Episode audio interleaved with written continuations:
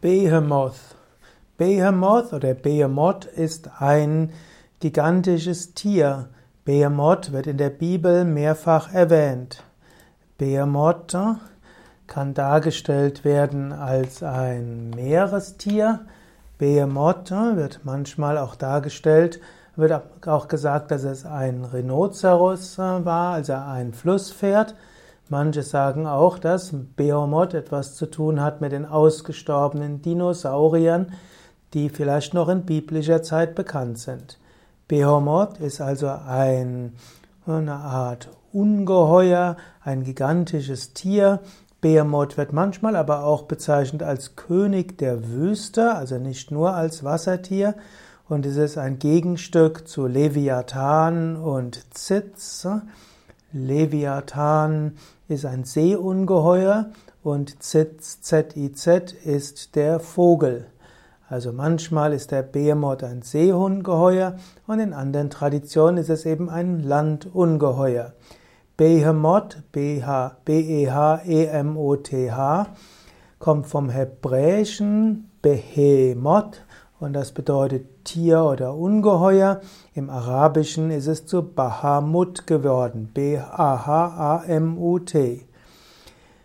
Behemoth ist also hm, ein, eigentlich eine, ein Plural. Es gibt Behema im Hebräischen, das heißt Tier, und Behemoth sind eigentlich Tiere.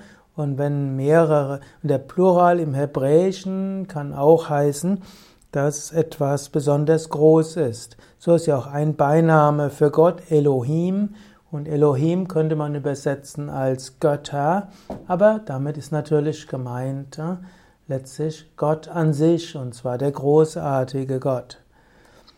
Es heißt nach Hiob, dass Behemoth und sein Gegenstück Leviathan als erstes der Werke Gottes geschaffen wurde. Es gibt Behemoth mehrmals in der, im Tanach, im Alten Testament oder der jüdischen Bibel. Man findet Behemoth in den Apokryphen als männliches Fabelwesen zusammen mit dem Gegenstück Leviathan und dort ist, sind, ist Behemoth zur Züchtigung der Menschen auf die Welt geschaffen worden. Und dann ist Leviathan das Meerestier und Behemoth beherrscht die Wüste. Aber letztlich werden beide, werden die Opfer von beiden von der Gnade Gottes gerettet, so sagt es mindestens das erste Buch Henoch. Im Talmud wird man wird auch gesagt, dass es am Ende der Zeiten zu einem Kampf kommt von Behemoth und Leviathan gegen andere und beziehungsweise dass Behemoth und Leviathan miteinander kämpfen und schließlich wird Gott beide erschlagen und, äh, und äh, dann werden die Rechtschaffenen siegen. Es gibt auch im Satanismus gibt es Behemoth, der verehrt wird. Später wurde Behemoth auch verwendet für in verschiedenen Romanen und literarischen Werken.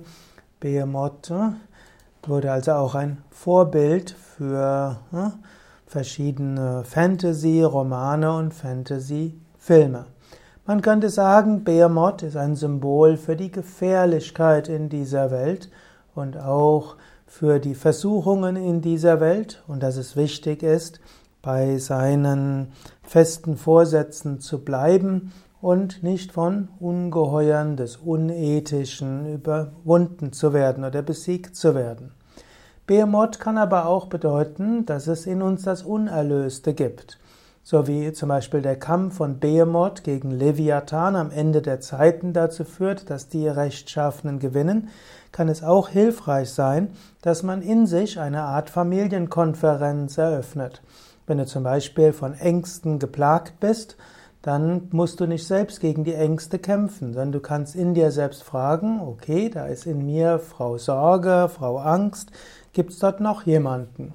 Und vielleicht kommt dann jemand anders, vielleicht der Kämpfer für die Gerechten, der Ärger, und dann hast du zum einen Angst und zum anderen Ärger, vielleicht hast du auch noch Stolz und vielleicht hast du auch noch Fürsorge.